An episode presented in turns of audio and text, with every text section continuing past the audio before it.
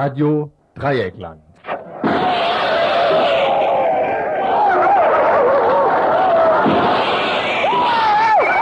Tagesinfo.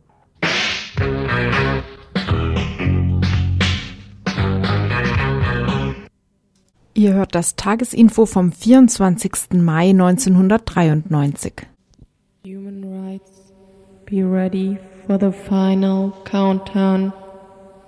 10, 9, 8, 7, 6, 5, 4, 3, 2, 1, 0.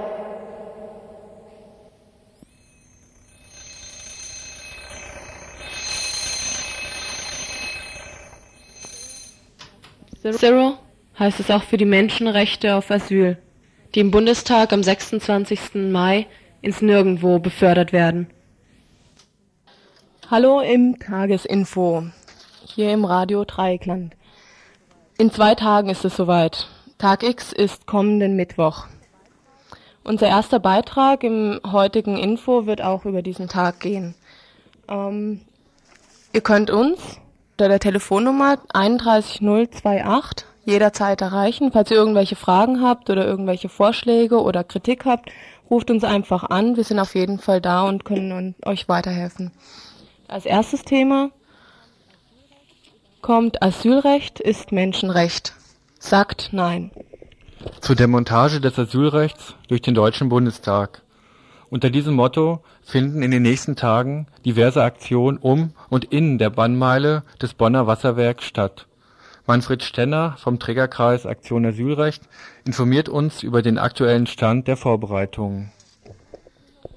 Das zweite Thema geht über Roma-Vertreter weiterhin in Hungerstreik. Seit dem 16. Mai befindet sich Rutko Kaczynski, Vorsitzender des Roma National Congress, in Hungerstreik. Ebenfalls seit dem 16. Mai findet eine Mahnwache von Romas vor den KZs Neuengamme, Dachau und Stutthof statt. Dazu mehr und Auszüge aus einem Gespräch mit Rutkov äh, Kaczynski zu Beginn des Infos. Dann geht's wieder in die Region Freiburg. Da kommen wir zu Kreta Ost, dem Clinch mit der Stadtverwaltung. Kreta Ost ist ein Gelände in nächster Nähe zur Innenstadt, also höchst interessant für Investoren und die Stadtverwaltung. Heute Nachmittag waren Stadtverwaltungsdelegierte im, zu Besuch auf dem Kreta-Gelände. Diese Verhandlungen mit dem Kreta Ost-Projekt und der Stadtverwaltung gehen weiter und es gibt einige Probleme und wir haben zwei von dem Projekt Kreta Ost bei uns im Studio und da werden wir nachher ein Studiogespräch führen. Dann kommt ein Thema über die Haushaltssanierung, Freiburger Haushaltssanierung, auf wessen Kosten? Morgen findet die Gemeinderatssitzung zur Haushaltssanierung statt. Es fehlen im Doppelhaushalt mal locker 57 Millionen Mark. Die Verwaltung will natürlich sparen, sparen, sparen. An den Schulen, sozialen und kulturellen Projekten sowie an Bau- und Standhaltungsmaßnahmen. Grüne und linke Liste haben teilweise von der Verwaltung sehr verschiedene Vorstellungen, wie der Haushalt saniert werden sollte, und wir werden diese hier im Info vorstellen. Sozialstaatsdemontage. Der Sozialstaat soll neu definiert werden. Das heißt massiver Angriff auf Sozialleistungen, verbunden mit verstärktem Zwang zur Arbeit in ungesicherten, illegalen Arbeitsverhältnissen. Über die Kontrollen und Schikanen gerade gegenüber Gewerbslosen ähm, unterhielten wir uns mit Christa Sonnenfeld vom Frankfurter Arbeitslosenzentrum. Weiter geht es mit deutsche Polizisten schützen die Faschisten. Und prügeln nebenbei mal auf ein paar Antifaschistinnen ein. Über die Aktivitäten der Bullerei in Konstanz und im südniedersächsischen Hannover von letzter Woche, bei denen sie sich wieder mal als Helfer und Beschützer neofaschistischer Gruppierungen betätigten, handelt ein weiterer Bericht. So, dann geht's los mit dem Tag X-Beitrag. Vorher wollte ich noch sagen, wer verantwortlich ist für diese Sendung heute ist Gustav, der Felix, der Arthur und die Katja. Ja, und vielleicht noch der Hinweis, wenn es äh, zeitlich klappt, äh, kriegen wir am Ende des Infos noch einen Beitrag vom ersten Prozesstag im Prozess in Stuttgart-Stammheim gegen In Ingrid Jakobsmeier Vielleicht äh, kommt noch eine Prozessbesucherin hier ins Studio oder wir kriegen noch einen Anruf aus Stuttgart. Du müsst also abwarten, das wäre dann gegen Ende der Sendung zu erwarten.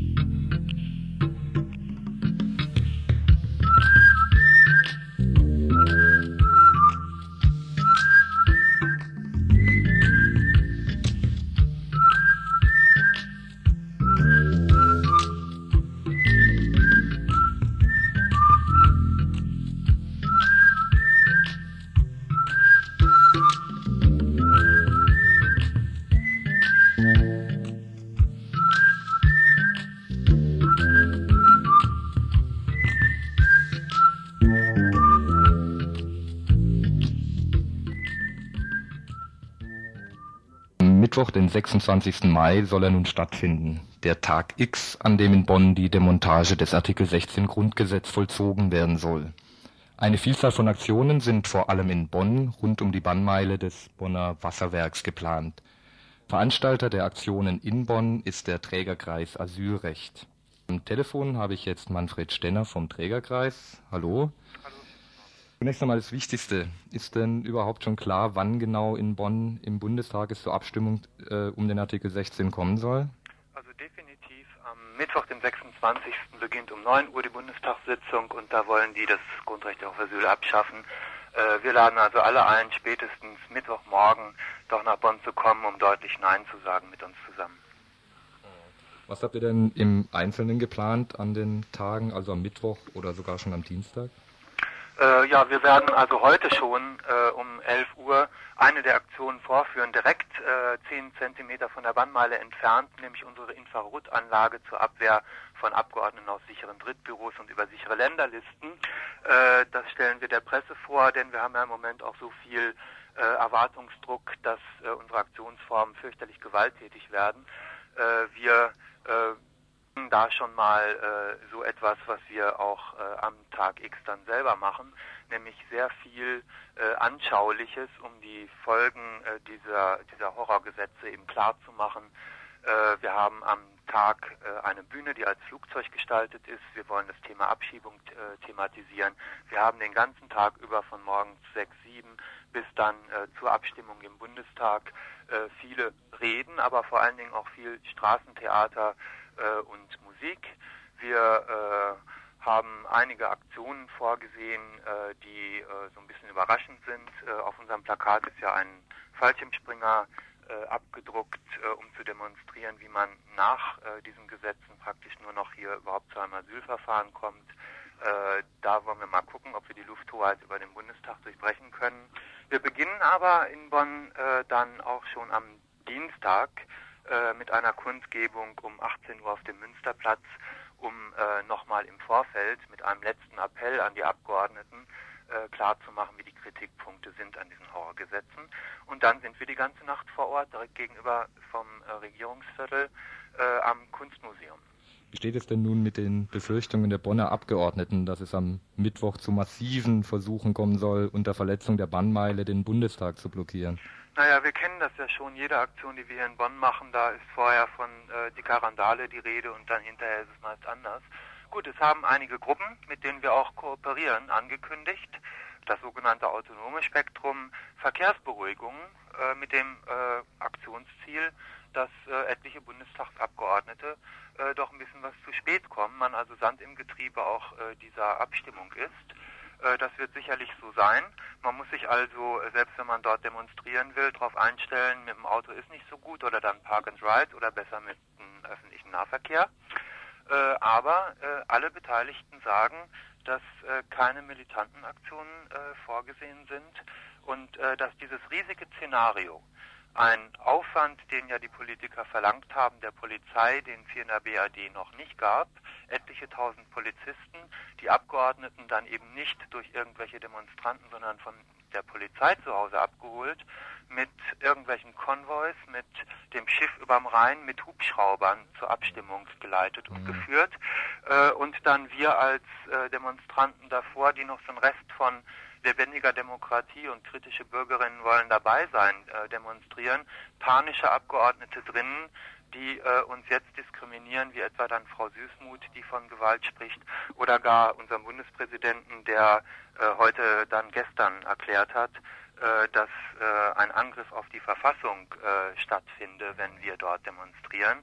Nun ja, wir haben andere gewaltfreie äh, Leute aus dem Mutlangen-Spektrum, die angekündigt haben, sie wollen die Bahnmeile verletzen. Äh, die werden das versuchen, soweit die Polizei äh, sie nicht gewaltsam daran hindert und lassen sich dann äh, zur Not, weil sie gegen ein Gesetz verstoßen, auch festnehmen. Wir haben eine Aktion in der Bahnmeile, die erlaubt ist, nämlich um 9 Uhr einen Gottesdienst. Der als Gotteslästerung bezeichnet wurde. Von Schäuble, ja.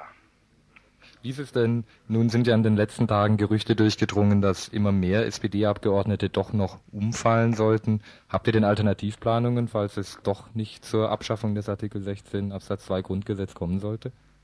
Äh, also die nötige Zweidrittelmehrheit im Bundestag ist ja bereits mit 50 oder 60 SPD-Abgeordneten äh, gesichert. Äh, wir bilden uns da nichts ein, dass man äh, das noch wirklich wird stoppen können. Wir wollen eher auch schon eine außerparlamentarische Opposition zeigen, die nötig ist, gerade wenn die SPD, da ist die Sitzung der Fraktion entscheidend, äh, nun wirklich äh, sehenden Auges in die große Koalition hineinmarschiert. Äh, falls keine Mehrheit in der Fraktionssitzung äh, jetzt morgen da sein sollte, äh, dann ist das sicherlich ein Knall in der SPD, eine neue Hoffnung auch, weil die sind mit einem Mal ihre ganze Führungsriege los und könnten dann äh, doch nochmal sich auf alte SPD-Programme besinnen. Aber das würde nichts ändern an äh, den Horrorgesetzen. Die Zweidrittelmehrheit scheint gesichert. Kurze Frage noch zum Schluss. Wenn Einzelpersonen zum Beispiel aus Freiburg nach Bonn reisen wollen, habt ihr für Versorgung gesorgt? Also äh, wer am Abend kommt, äh, werden wir uns bemühen. Die Bonner Jusos wollen äh, etliche Büros freischaufeln, dass man auch übernachten kann. Aber wir können natürlich auch bei der Mahnwache die ganze Nacht dabei sein. Wer morgens früh ankommt, kriegt mit Sicherheit von uns wenigstens einen guten Kaffee. Ja, soweit ein Beitrag zum Tag X, den wir heute vom Morgenradio übernommen haben. Ähm, Letzte Information, wann genau morgen abgefahren wird aus Freiburg, könnt ihr heute Abend auf einem Vorbereitungstreffen im Infoladen in der Klarer Straße 73 hier in Freiburg im Stühlinger äh, erfahren. Es ist im Augenblick noch unklar, ob äh, ein Bus eingesetzt wird oder ob mit Privat-PKWs gefahren wird. Das soll auf diesem Treff äh, geklärt werden. Wenn ihr da nicht kommen könnt, könnt ihr auch morgen früh hier im Radio anrufen und euch nochmal erkundigen, ähm, wie genau das organisatorisch bewältigt werden soll. Und dann noch äh, eine Durchsage, es sind jetzt zwei Menschen aus Stuttgart-Steinheim hier eingetroffen und äh, überlegen sich gerade einen Bericht. Also ihr könnt am Ende des Infos ähm, mit einem Bericht über den ersten Prozesstag im Prozess gegen Ingrid Hergubsmeier rechnen. Ihr hört das Tagesinfo vom 24. Mai 1993.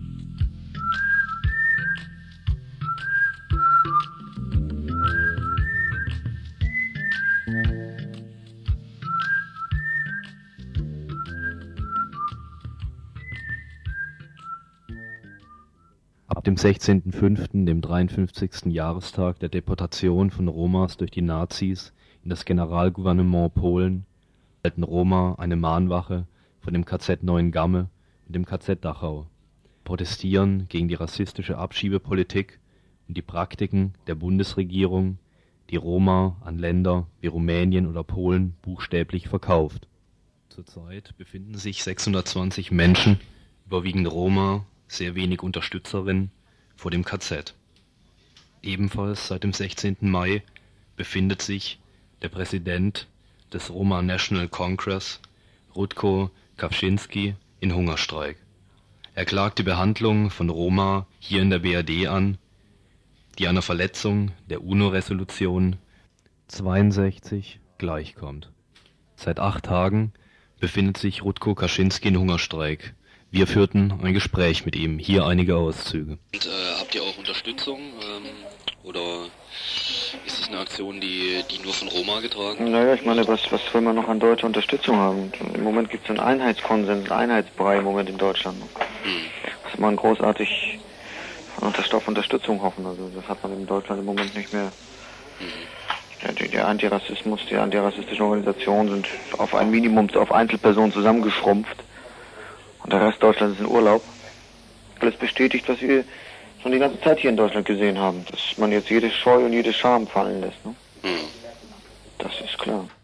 Während in dem Hamburger Privatsender OK in einer Jugendsendung sich überlegt werden darf, auf welche Weise Rutko Kaczynski als Vertreter der Roma am besten umgebracht werden kann und die Jungfaschisten sich auf Erschießen einigen, gibt es von Seiten der Bundesregierung kein Verhalten, weder zu den Aktionen der Roma vor dem KZ Neuengamme oder dem KZ Dachau, noch zu dem Hungerstreik selber. Rutko Kaczynski dazu. Eine Herrenmenschen- und Untermenschengesellschaft sind wir hier als Sklavenarbeiter herkommt, darf sich hier zu Tode malochen. Hm. Sobald er nicht mehr verwertbar ist für den Arbeitsprozess, wird er abge abgeschoben, deportiert. Mhm. Aber es ist wirklich Hanebüchen, was in diesem Land läuft. Ein, ein, eine unmenschliche Atmosphäre im Moment. Mhm. Und hinter einem, wir werden eingemauert hinter so einer Mauer von Ignoranz, Gleichgültigkeit und Unmenschlichkeit. Mhm. Absolute Kälte und Härte. Wir sollen als Sündenbock dienen für alles, was im Land tut jetzt im Moment. Polizeiaufgebot in Neuengamme und in Dachau wird verstärkt. Anfragen von RDL beim Bundeskanzleramt und beim Bundesinnenministerium kamen wir keine Antwort. Es gibt keine Reaktion von dort, weder zu dem Hungerstreik noch zu den diversen Roma-Aktionen.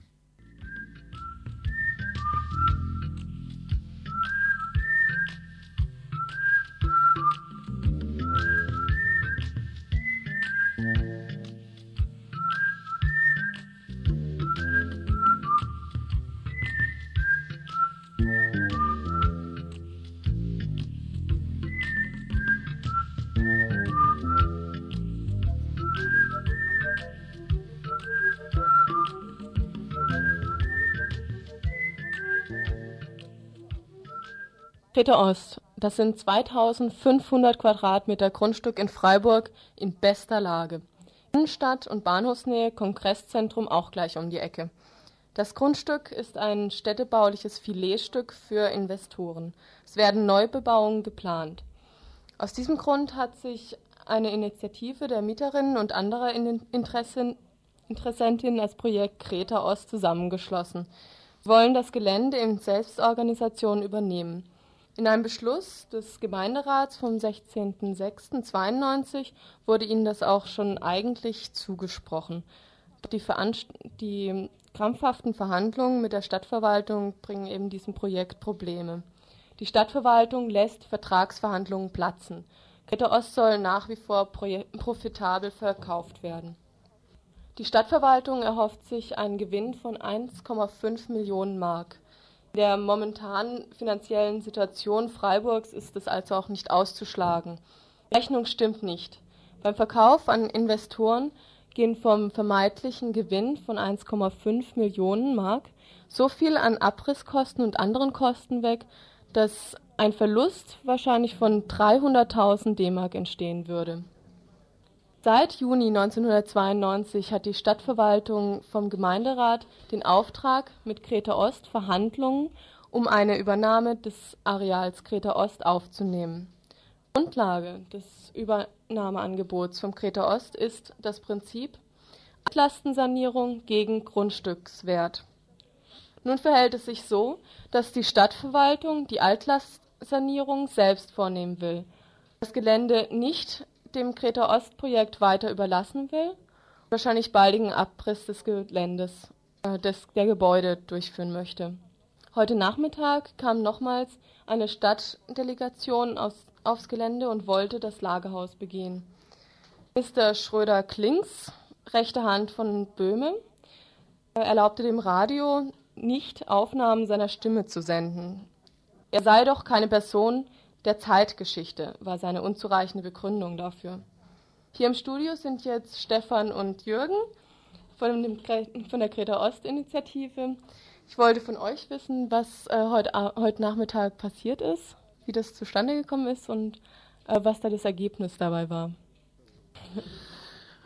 Also es ist so, dass wir jetzt seit letztes Jahr im Prinzip in Verhandlungen stehen mit der Stadt. Äh, Sie sagen, es sind Verhandlungen. Es gab bis jetzt einen konkreten Termin, wo man zusammengesessen ist und Grundlagen gesucht hat, so einzelne Punkte, Kataloge aufgestellt hat, was alles notwendig ist. Und bei uns ist es halt ganz klar, es geht um den Grundstückswert, es geht um die Altlastensanierung. Wir führen ja hier auch schon lang Initiativen und auch praktische Arbeiten so zur Bleibelastung und zur Beseitigung der Bleibelastung auf dem Gelände hierdurch. Und für uns war der Ansatzpunkt bei der Kalkulation den Grundstückswert gegen die Altlastensanierung aufzurechnen.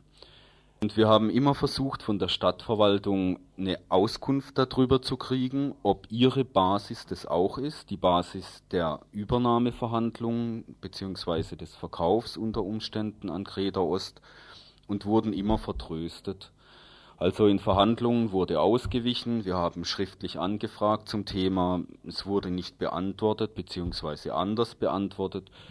Und äh, wenn wir ein Gespräch haben wollten, um einzelne Punkte genauer erläutert zu bekommen von Seiten der Stadtverwaltung, da wurde die Bitte um das Gespräch wurde einfach ignoriert. Und von daher ist für uns jetzt der Punkt da, wo wir sagen, wir unterbrechen die Verhandlungen mit der Stadtverwaltung. Wir stellen lediglich eine Frage, nämlich ist das Prinzip Altlastensanierung gegen Grundstückswert auch Grundlage der städtischen Verhandlungsführung. Das ist der Knackpunkt, da geht es im Moment drum und da wollen wir eine konkrete Aussage, bevor wir weitermachen. Und es war eben so, dass diese Delegation angerückt ist. Sie waren also, was weiß ich, acht oder wie viele Leute, wollten in die Gebäude rein. Wir haben dann gesagt, ehe nicht diese Antwort da ist, gibt es keine Verhandlungen folglich auch keine Begehung. Und diese Delegation unter eben diesem Schröder-Klings war nicht in der Lage, eine klare Antwort zu geben. Und interessant ist auch noch Folgendes, äh, uns ist äh, schon seit längerem ist die Altlastensanierung verboten worden. Das heißt, wir machen eigentlich diese Räume in den Gebäuden erst wieder gefahrlos nutzbar. Das hat uns die Stadtverwaltung untersagt. Und wir sind der Meinung, äh, wenn eine Übertragung dieses Grundstücks an uns tatsächlich ernst gemeint ist und von der Verwaltung und Gemeinderat gewollt wird, dann gibt es keinen Grund, uns diese Altlastensanierung zu verbieten. Im Gegenteil, die müssten eigentlich froh sein, dass wir das machen, weil es ist ja schließlich die geforderte Vorleistung. Und ja. Und wie sieht es jetzt aus? Wie geht es weiter? Bei, was habt ihr euch? Ähm, geht es jetzt wieder auf schriftlicher Ebene weiter mit der Stadtverwaltung oder hat die Stadtverwaltung auch schon gesagt, wie es weiter aussehen soll, die Verhandlungen? Ne, die waren ziemlich verdutzt heute Mittag und haben natürlich äh, Mords da rumlamentiert.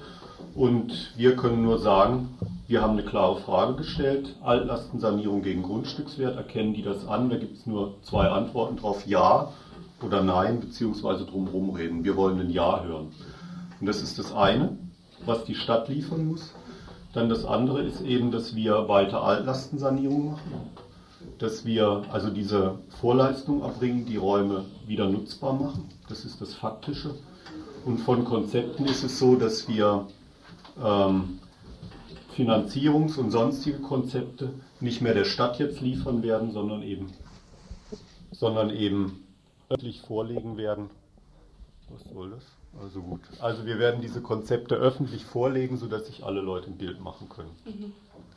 Ja, also dann werden wir demnächst vielleicht auch im Radio weiter davon hören, ähm, weil das Radio auch äh, Räume eben, also was äh, die ganzen, also Kreta Ost oder Kreta Gelände betrifft, auch ähm, das Radio ist ja in, in, diesem in diesem Gebäude drin. Deswegen sollte es eigentlich auch das Radio interessieren und deswegen werden wir auch weiterhin darüber berichten, wie das mit dem Kreta Ost Gelände weiter vor sich geht. Danke Jürgen, danke Jochen.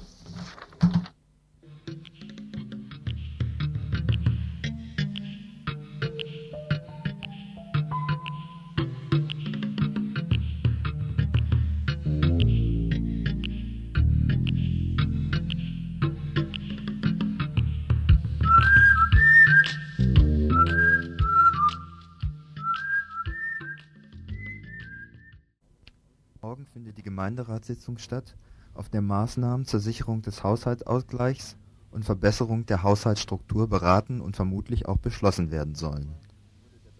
Am 19. Januar wurde der Doppelhaushalt 93/94 beschlossen.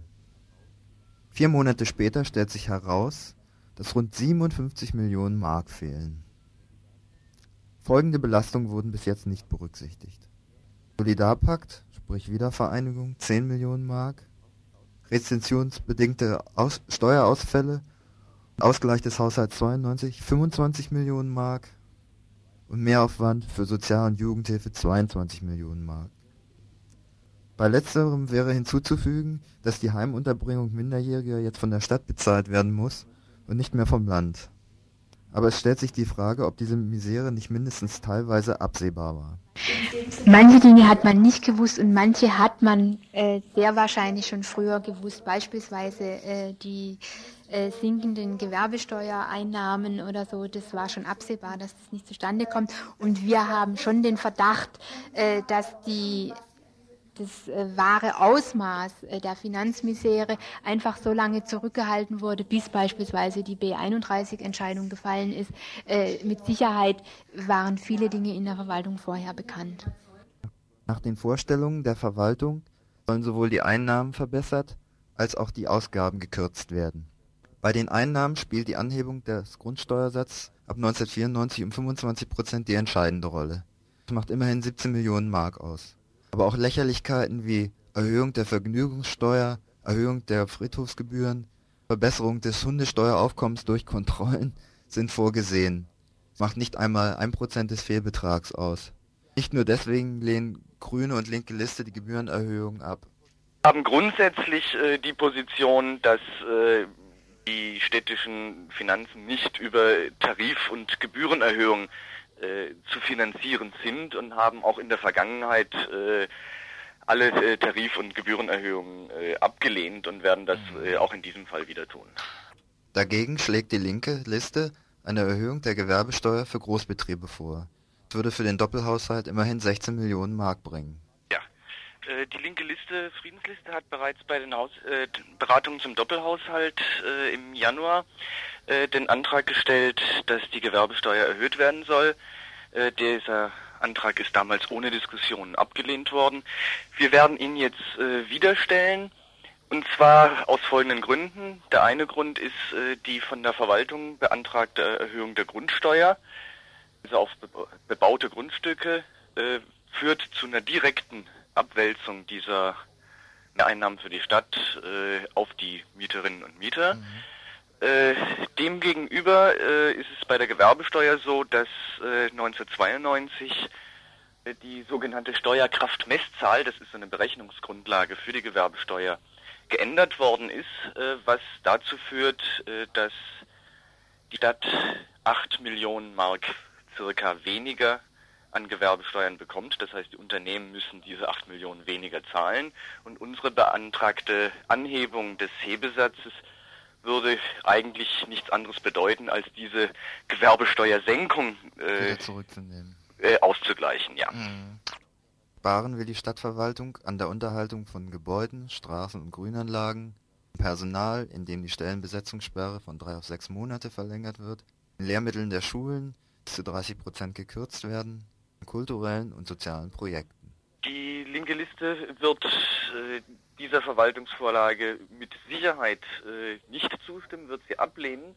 Äh, selbst für den Fall, dass unser Antrag auf Erhöhung der Gewerbesteuer durchkäme, würde sie ihn würde sie diese Vorlage ablehnen. Das liegt einfach daran, dass im sozialen und kulturellen Bereich einfach zu arg gestrichen wird.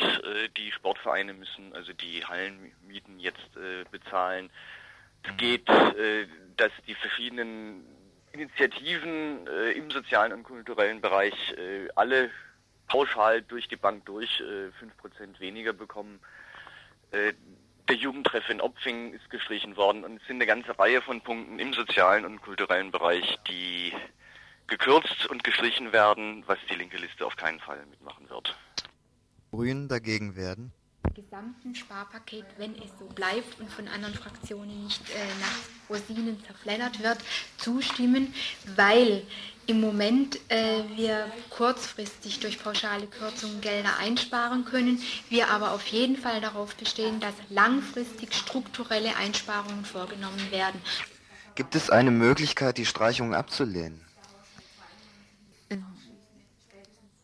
Ja, äh, wenn man sich aus der Politik verabschieden will und wenn man dem Regierungspräsidium überlassen will, wo was wie gekürzt wird, dann kann man auch den Haushalt ablehnen. Wenn man aber selber seine eigenen politischen Schwerpunkte nicht aufgeben möchte, gibt es keine Möglichkeit, den Haushalt abzulehnen. Während die linke Liste Haushalt über Mehreinnahmen sanieren will, streben die Grünen eher eine Verwaltungsstrukturreform an. Wir haben gesagt, wir machen mit großen Bauchschmerzen diese pauschalen Kürzungen für eine kurze Zeit bis zum Herbst, wo der Nachtragshaushalt ansteht, mit. Und spätestens jetzt parallel muss von der Verwaltung kommen, wo strukturell gekürzt und gestrichen werden kann, weil wir beim Nachtrag dieser allgemeinen Rasenmähersparmethode nicht mehr zustimmen können.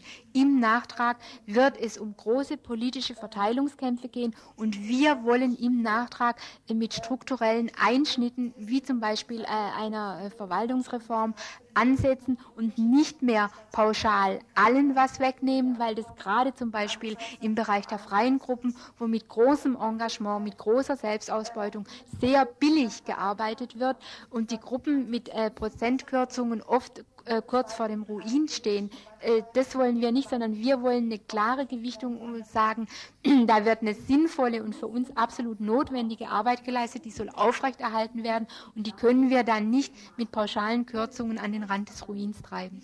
Die dezentrale Ressourcenverwaltung äh, ist in anderen äh, äh, Verwaltung schon ausgearbeitet. Ist in den Niederlanden probiert worden. Andere Städte wie zum Beispiel Mannheim versuchen, äh, das auf ihre Verwaltung anzuwenden. Es geht darum, dass in den einzelnen Verwaltungsbereichen eine größere eigenverantwortliche äh, Umgang mit den Haushaltsmitteln gemacht wird. Im Moment ist es ja so, dass wenn eine Verwaltung irgendwo was einspart, das in den allgemeinen Topf fließt und sie überhaupt selber keine Einsparanreize hat. Und wir wollen, dass die Mitarbeiter mit größerer eigener Verantwortung für ihre Bereiche gerade stehen müssen und wir wieder mehr die politischen Entscheidungsrichtlinien vorgeben. Ähm, der Gewerbesteuer ist zu sagen, dass wir äh, der Meinung sind, an sich könnten äh, könnte sie auch noch stärker äh, angehoben werden. Wir haben jetzt den Antrag bewusst sehr maßvoll gehalten, in der Hoffnung, vielleicht doch eine Mehrheit dafür zu kriegen. Äh, wir können uns vorstellen, dass man die Gewerbsteuer auch noch stärker anhebt. Das Zweite ist, ähm, dass wir fordern, dass die Grundstückspreise für Gewerbeflächen erhöht werden. Da werden wir auch äh, demnächst äh, einen Antrag dazu einbringen. Es ist ja so, dass die Grundstücke für Gewerbeflächen äh, höchstens halb so hoch sind, fast auch nur ein Drittel wie die für Wohn Wohnungsbau. Das ist ein absoluter, absoluter Unding. Äh, und wir sind der Meinung, dass da eine Angleichung erfolgen muss. Äh, das wären Mehreinnahmen für die Stadt in äh, zweistelliger Millionenhöhe. Mhm. Darüber hinaus haben wir auch bereits Beratungen zum Doppelhaushalt gefordert, dass Verlustabdeckung für städtische Gesellschaften, vor allem für die Freiburger Kommunalbauten und für die Freiburger Wirtschafts- und Touristik, eingefroren werden, wobei wir der Meinung sind, dass mittelfristig äh, dieses Freiburger Wirtschaft und Touristik, also dieses letztendlich nichts anderes als eine Wirtschaftsförderungsgesellschaft, äh, mittelfristig aufgelöst äh, werden könnte, weil der Nutzen für die Stadt da also äh, kaum nachzuvollziehen ist. Auch ich sprach übrigens mit Henrik Guzzoni von der linken Liste und Rita Grieshaber Iglesias von den Grünen, die gleichzeitig stellvertretende Fraktionsvorsitzende im Gemeinderat ist. Hinzuzufügen wäre noch, was die Haushaltsstrukturvorstellungen angeht, linke Liste und Grüne zusammen am besten. Es ist überhaupt nicht einzusehen, warum die Stadt ihre Gewerbegrundstücke verschenkt und tatenlos zusieht, wie ihr Steuereinnahmen abhanden kommen. Ebenfalls keine Frage, die Stadtverwaltung muss billiger und effizienter arbeiten. Einzelne Ressorts müssen stärker selbstverantwortlich arbeiten. Es muss genau geprüft werden, wo die Betroffenen in Projekten und Selbstverwaltung nicht wesentlich besser ihre Aufgaben und Interessen wahrnehmen können, als es die Stadtverwaltung bisher macht. Dabei kann man sich nicht auf die Privatisierung des Vermessungsamtes beschränken. Hierbei geht es um sowas wie eine stärkere Demokratisierung der Siedlungsgesellschaft zugunsten der Mieter oder um die selbstorganisierte Sanierung des Grünen durch die Greta-Initiative. Dass sich so viel Vernunft in der morgigen Gemeinderatssitzung durchsetzt, darf bezweifelt werden. Es ist noch nicht einmal ausgemacht, dass die bornierte Einzelinteressenvertretung der einzelnen Fraktionen im Gemeinderat diesen nicht polit politikunfähig machen und ihn damit gegenüber der Stadtverwaltung handlungsunfähig. Die bisherigen Stellungnahmen der FDP und der Freien Wähler lassen Schlimmes erwarten. Wir werden ja sehen. Ihr hört das Tagesinfo vom 24. Mai 1993.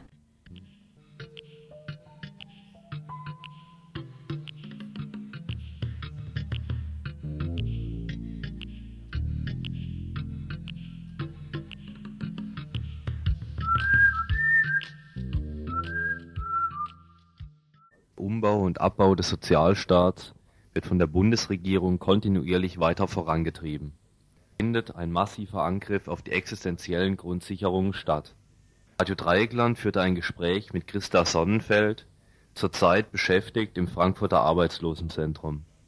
Sie hat in der neuen Ausgabe der Zeitschrift Links einen Text zur Demontage des Sozialstaats verfasst. Also ich hätte gerne von dir gewusst, ähm, weil ja auf dem Hintergrund von so einer schon real existierenden Absatzkrise, aber auch einer Krise, die halt von, von Politikern genauso wie von ja, Kapitalisten beschworen wird, ähm, inwiefern diese, diese Kürzungen, die ja immer wieder angekündigt werden, was die für einen propagandistischen Zweck haben. Mhm. Also da muss ich zu, zunächst mal sagen, das, was jetzt als Umbrüche und Einbrüche äh, im Wirtschaftsgefüge ähm, formuliert wird und als Druck angegeben wird, das ist wirklich die Frage, äh, was da die Ursachen sind, inwieweit dieser Druck wirklich so massiv ist, einsparen zu müssen.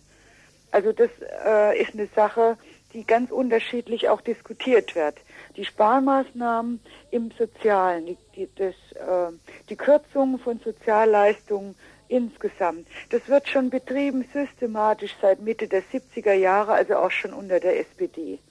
Das kann man rekonstruieren. Immer wieder wurde von Missbrauch geredet, äh, in der Presse über Wochen, Arbeitslose in Mallorca und so weiter hieß es dann. Äh, das war die Musik, die immer wieder eine AfG-Verschärfung begleitet hat. Es geht hier ganz klar um eine Umverteilung von unten nach oben. Also das kündigt sich ganz konkret an, ähm, zum einen über die AFG-Änderungen, also Arbeitsförderungsgesetz, die jetzt zuletzt im Dezember verschärft wurden, dann die ganzen Kürzungen, die jetzt im Augenblick anstehen über Sozialhilfe, wo ganz klar ist, dass die, die Botschaft ist die, dass denn der Armutsbevölkerung in die Tasche gegriffen werden soll. Also das ist ganz eindeutig, wen, äh, wer äh, unter Sparmaßnahmen zu leiden hat und wer nicht werden aber auch, so erklärt Christa Sonnenfeld, Signale für die Erwerbstätigen gesetzt. Hier findet gerade ein Angriff auf die Realeinkommen statt. Auch die Sozialleistungen sollen gekürzt werden. Zum Beispiel die sozialen Sicherungssysteme bei Bosch, bei Mercedes-Benz, bei IBM, die außertariflich vereinbart waren, fallen sukzessiv weg. Es gibt schon äh, sowas wie eine Staffelung des Angriffs. Also zum Beispiel bei Flüchtlingen ist ja, äh, wird ja die Sozialhilfekürzung um 25 Prozent sein. Und da ähm, kann man schon eine ziemliche Staffelung ausmachen. Ja, wem am ehesten ans Leder äh, gegangen wird, das, da kann man schon feststellen, dass äh, je weiter in der gesellschaftlichen Hierarchie unten, desto schamloser wird zugepackt. Also bei den Flüchtlingen, das wird kaum zur Kenntnis genommen, dass diese 25-prozentige Kürzung der Sozialhilfe längst beschlossen ist. Dann ist beschlossen, dass äh, bei Arbeitssuche EG-Angehörige und Deutsche Vorrang haben vor Flüchtlingen. Und was jetzt geplant ist, das ist ein, ein weiterer Schritt, das, das ist äh, eine ganz konkrete Planung, die ansteht, dass nur noch Flücht, dass nur noch Personen mit einer unbefristeten, nur noch mit einer unbefristeten Aufenthaltserlaubnis einen Job bekommen können. Also das ist ungeheuerlich, welche Diskriminierung gerade auf dieser sogenannten untersten Ebene stattfindet. Das Arbeitslosenzentrum, in dem Christa Sonnenfeld arbeitet, ist gerade besonders mit den Folgen des Missbrauchsgeschwätzes und alltäglicher Schikane über die Meldekontrollen konfrontiert. Das ist so, dass die, dass die Bundesanstalt für Arbeit hat bundesweit Ende Februar eine Anordnung rausgegeben, wonach 50 Prozent der Erwerbslosen monatlich kontrolliert werden sollen. Das bedeutet 50 Prozent äh, heißt, dass die Sachbearbeiter oder Sachbearbeiterin sich die Leute auswählen können, die sie zur Meldekontrolle bestellen. Das sieht dann so aus, sie kriegen ein Schreiben, da steht, äh, bitte melden Sie sich dann und dann wegen Ihrer Leistungsangelegenheiten. Also da wird ein anderer Sachverhalt vorgespielt. Und das ist die Krux, äh, weswegen das möglicherweise wieder gekippt werden muss. Aber faktisch läuft so. Und da gibt, kriegen wir täglich Anrufe deswegen, weil die Leute verwirrt sind und nicht wissen, was da mit ihnen beredet werden soll. Da gibt es zwei Varianten, das haben wir hier in Frankfurt. Entweder die Leute werden einzeln bestellt, da quellen die Flure über. Also man kann es nur hoffen, dass da sich auch Protest allmählich artikuliert, weil die Flure voll sind. Und die andere Variante ist die, dass sie in Gruppen bestellt werden. Da werden dann 50 Leute oder 80 zusammengefasst und die, die werden über Missbrauch aufgeklärt. Die sollen ihren Personalausweis mitbringen. Und da wird ganz deutlich, da wird kein Pfennig eingespart. Kein Pfennig, was ja die Vorgabe war, Meldekontrollen durchzuführen, um Missbrauch äh, zu erfassen, um eben wieder äh, Bußgelder einzufahren. Das war ja die Maßgabe für den Blüm. Nur es wird ja kein Pfennig eingespart. Faktisch ist es ein reines Disziplinierungsinstrument. Die Leute haben einfach schlichtweg, das ist, ja, ich habe so den Eindruck, die, die Arbeitslosen werden behandelt wie so eine Manövriermasse, die einfach, für die einfach weniger Persönlichkeitsrechte bestehen. Die kann man bestellen oder auch nicht. Mit denen äh, kann man das einfach machen und es erzeugt einfach eine Stimmung. Stimmung gegen, gegen diese äh, gesellschaftliche Gruppierung. Kannst du da gerade sagen, was für eine Rolle da dieser Sozialversicherungsausweis in dieser Kontrolle und Reglementierung von Arbeitslosen spielt? Also der hat eigentlich nur noch die, die Lage etwas verschärft, die ohnehin schon gegeben war. Das, die haben sich für, äh, für Nebeneinkommen, das man nicht anmeldet, schon ein wunderbares System ausgedacht, das seit Anfang 90 funktioniert und zwar müssen auch Leute mit Nebeneinkommen, äh, bei dem sie keine Sozialbeiträge zahlen, die müssen dem Arbeitgeber, der, der Krankenkasse durch den Arbeitgeber gemeldet werden innerhalb einer Woche. Also auch die, die keine Krankenkassenbeiträge zahlen, weil sie ein, eine geringfügige Beschäftigung haben. Die Krankenkasse meldet es an die Rentenversicherung weiter. Die hat eine Zentraldatei eingerichtet und das, die Bundesanstalt für Arbeit, die gleicht in bestimmten Zeitabständen ihre Daten ab. Und damit ist man in der Falle. Und erfasst, äh, die, die Erfassung ist quasi lückenlos. Der Sozialversicherungsausweis perfektioniert die Kontrolle nur noch. Eine Gruppe von Frauen schreibt dazu einen Text Kontrolle, Ausgrenzung, Arbeitszwang, nachzulesen in der neuen Ausbruch. Arbeitsamt erfasst, kontrolliert und verteilt die wahre Arbeitskraft neuerdings mit Hilfe des seit 1.7.91 eingeführten Sozialversicherungsausweises, eine maschinenlesbare, eine maschinenlesbare Plastikkarte mit persönlichen Daten und Nummern, die zur Kontrolle der Frauen und Männer dient, die aus dem sogenannten garantierten Arbeitssektor rausfallen.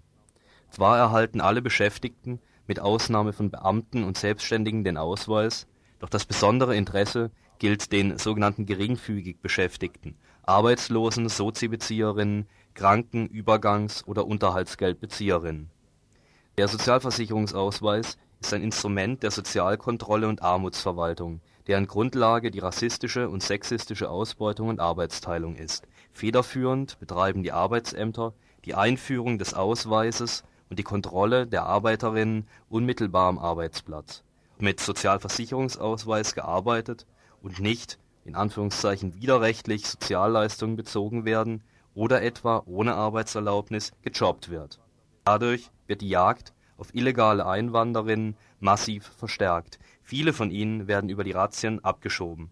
Das Überleben außerhalb von staatlichen Kontrollen ist so wieder ein Stück schwieriger geworden. Soweit die Frauen gegen den Sozialversicherungsausweis in dem Text Kontrolle, Ausgrenzung, Arbeitszwang.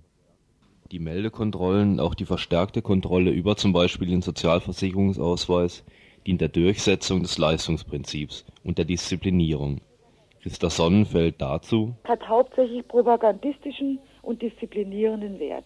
Durch die Verschärfung der, ähm, der Leistungssicherungssysteme im Hinblick auf eine Kürzung Das bedeutet ein Signal an die Erwerbstätigen, sich dem Lohnarbeitszwang mehr, zu, mehr denn je zu beugen.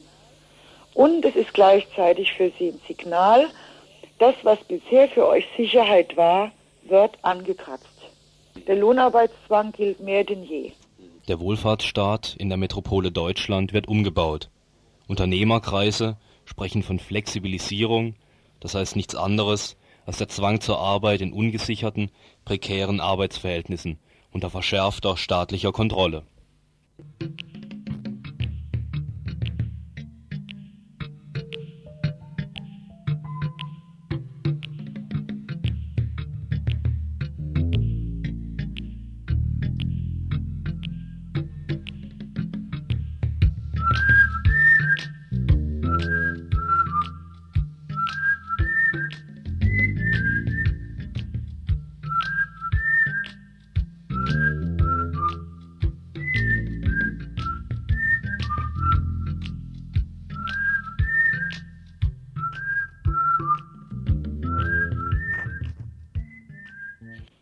Ihr hört das Tagesinfo vom 24. Mai 1993.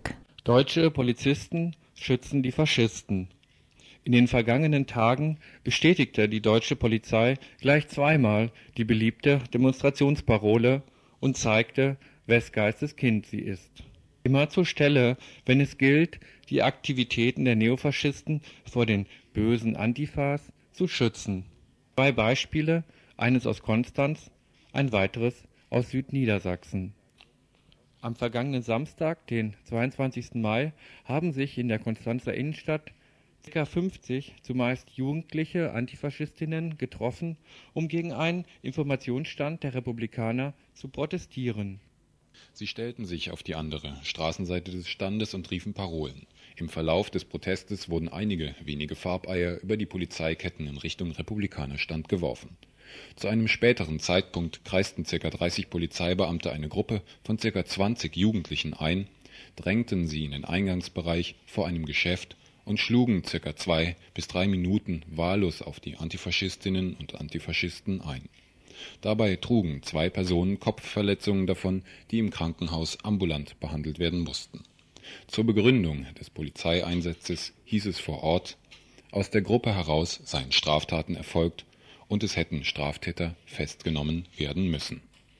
Der Informationsstand der Republikaner stellt jedoch keinen Straftatbestand dar, denn er wurde ja ausdrücklich von der Stadt Konstanz genehmigt.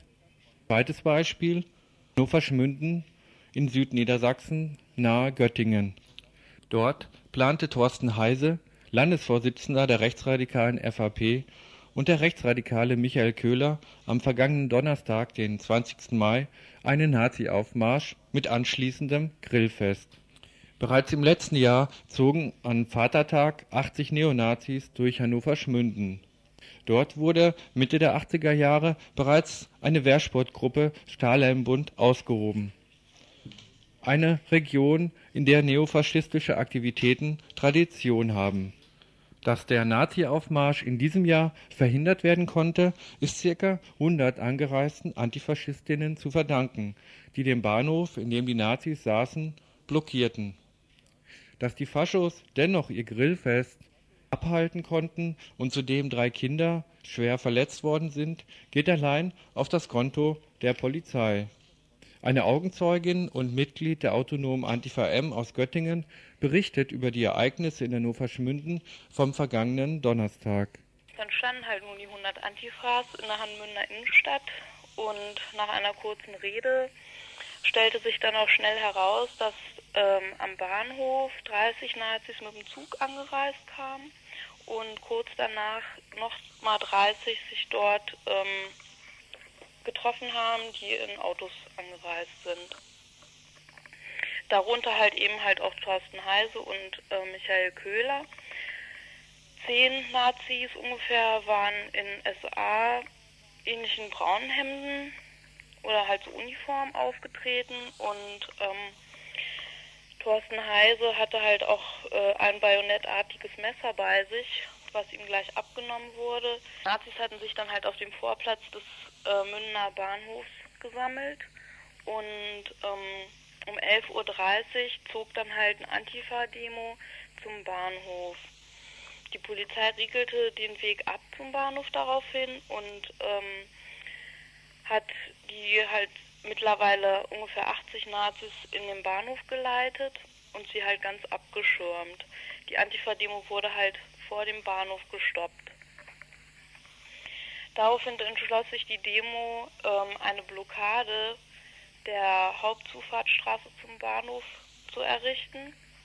Die hielt dann auch ungefähr anderthalb Stunden an. Während also die Nazis jetzt im Bahnhof saßen, nutzte Thorsten Heise halt die Gelegenheit und ähm, verhandelte mit der Polizei. Sie hatten ja geplant, auf einen Grillplatz zu gehen in der Nähe von Hanmünden. Der nennt sich Grillplatz am Kattenbühl. Das war halt jetzt nicht möglich, weil dort ähm, einige Antifas sich halt gesammelt hatten und die Polizei kein Interesse daran hatte, die Nazis dorthin gehen zu lassen. Ja, so verhandelte Thorsten Heise eben und ähm, aus Polizeifunkberichten wurde halt ersichtlich, dass äh, die Polizei nach einem alternativen Grillplatz für die Nazis sucht. Den hatte sie dann auch gegen Mittag gefunden und zwar beim Mannstal Gründe bei Hedemünn. Das ist nicht besonders weit entfernt davon. Ähm, ja, als es Mittag geworden ist, ähm, eskortierte die Polizei die Nazis dann auch nach Hedemünden. Teilweise fuhren die in ihren eigenen PKWs und diejenigen, die mit dem Zug angereist sind, kann man davon ausgehen, dass sie halt mit polizeieigenen Mannschaftswagen zu dem Grillplatz bei Hedemünden gefahren wurden. Die Bahnpolizei blieb übrig, um halt eventuelle Nachzügler dorthin zu schicken. Während die Polizei also das Gros der Neofaschisten zu einem sicheren Grillplatz chauffierten, damit sie dort ungestört ihre Versammlung abhalten konnten, sorgte eine kleine Gruppe von Neofaschisten aus dem benachbarten Adelepsen in der Innenstadt für Randale. Es handelt sich dabei halt um die Gebrüder Mutsches, die als ziemlich brutale Schläger bekannt sind und Daniel Bode, einem bekannten Nazi, der jetzt auch in, Han äh, Quatsch, in Adelepsen wohnt. Okay, die sind halt in die Innenstadt gefahren.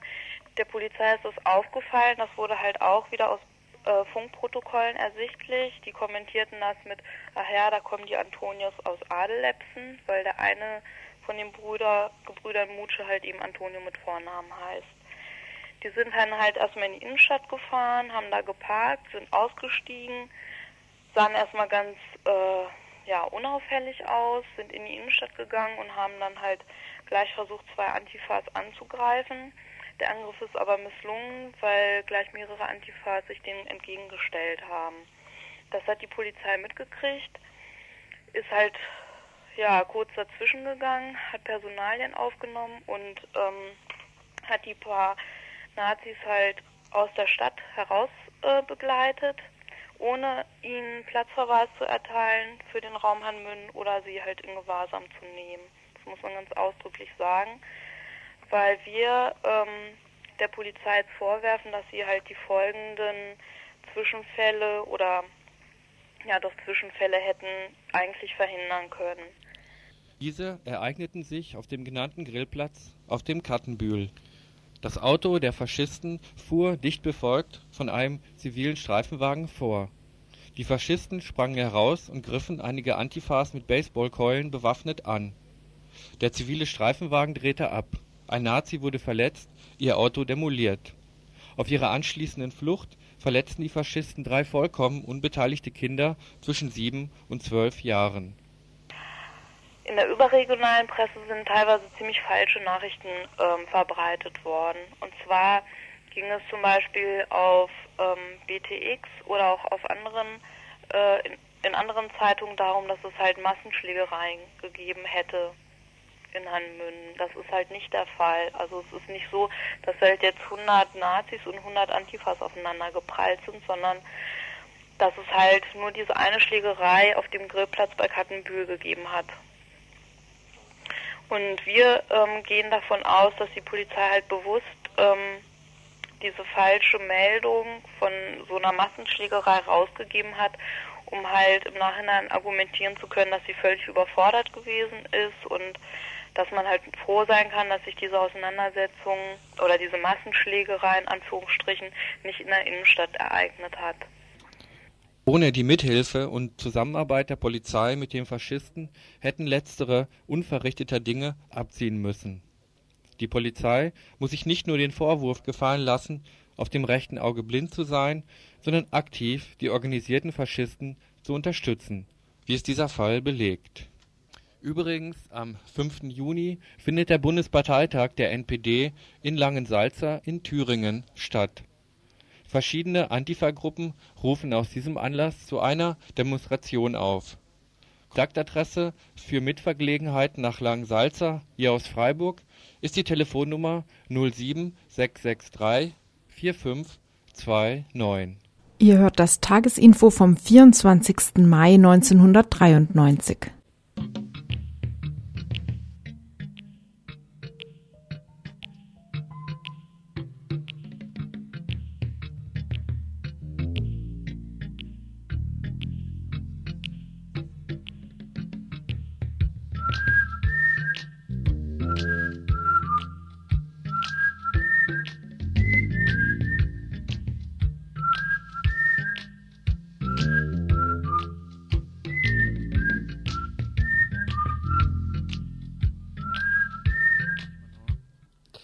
Heutigen Montag begann der Prozess gegen Ingrid Jakobsmeyer, Gefangene aus der RAF in Stuttgart-Stammheim, vor dem Oberlandesgericht. Sie ist bereits wegen Mitgliedschaft in einer terroristischen Vereinigung zu einer Haftstrafe von neun Jahren verurteilt. Diesen Sommer würde sie herauskommen. Zu dem neuen Prozess kam es aufgrund von Aussagen ehemaliger RAF-Mitglieder aus der DDR. Hier im Info haben wir ja bereits mehrfach darüber berichtet. Wie der erste Prozesstag verlaufen ist, schildern uns nun wie angekündigt zwei Prozessteilnehmerinnen, die zu uns ins Studio gekommen sind. Also, noch ein bisschen außer Atem, wir kommen gerade direkt von der Autobahn. Also es war ähm, folgendermaßen, also die Atmosphäre war natürlich, äh, wer schon mal in Stammheim war, der kennt es, irgendwie diese Prozesse in Stammheim, Stammheim haben einfach äh, Tiefgaragencharakter. Ähm, hauptsächlich ging es heute darum, dass ähm, die Verteidiger haben, also es gibt zwei Verteidiger und die haben sofort ähm, die Einstellung des Verfahrens beantragt und haben das auch ähm, über eine Stunde lang begründet. Und die Begründung hat sich in zwei Teile ähm, aufgesplittet. Zum einen war es eine, zum einen gab es einen politischen Teil, eine, eine politische Begründung und eine juristische Begründung. Zu der juristischen oder politischen Begründung äh, kann man morgen, kann Frau, Mann morgen oder am Freitag im Info was hören. Da würde ich gerne nochmal drüber was erzählen, wie das abgelaufen ist.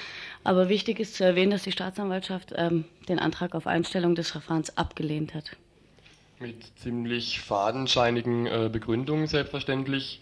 Was heute am allerwichtigsten ähm, war, das war kurz vor Schluss des äh, Prozesstages. Ähm, hat, also es geht drum, es geht ja darum, dass wenn ähm, die Ingrid sollte, sollte Ende dieses Jahres, ähm, also Ende Oktober diesen Jahres äh, rauskommen, da hat sie ihre neun Jahre äh, voll abgesessen und wenn das Urteil, das eventuelle Urteil erst nach Oktober gefällt wird, werden die neun Jahre nicht angerechnet. Jetzt ist so, dass die, dass der Strafvollzug ist jetzt heute außer Kraft gesetzt worden. Sie hat jetzt Untersuchungs, also U-Haft-Status. Äh, ähm, das heißt, dass ähm, wenn das also bis das Urteil fällt und das heißt auf jeden Fall, dass die neun Jahre angerechnet werden für ein eventuell für ein eventuelles neues Urteil, wo wir halt allerdings auch dafür kämpfen wollen, dass es zu so einem neuen Urteil nicht kommt. Ingrid äh, hat schon viel zu lang im Knast gesessen und äh, ja, sie muss einfach raus Ende Oktober. Ja, wann geht der Prozess weiter? Also der nächste äh, Prozesstermin ist jetzt am Donnerstag. Da fahren aber von, von Freiburg äh, erstmal so keine Leute hin. Und es gibt aber ein offizielles Treffen für Leute, die interessiert sind, mal nach Stammheim hochzufahren zum Prozess. Der Prozess wird sich über den ganzen Sommer ziehen. Und der Termin ist am Donnerstagabend um 20 Uhr im Vorraum von Rade Dreieckland in der Adlerstraße 12. Ja, den schönen Dank, dass Sie jetzt direkt. Das war's mal wieder beim Tagesinfo von Radio Dreieckland.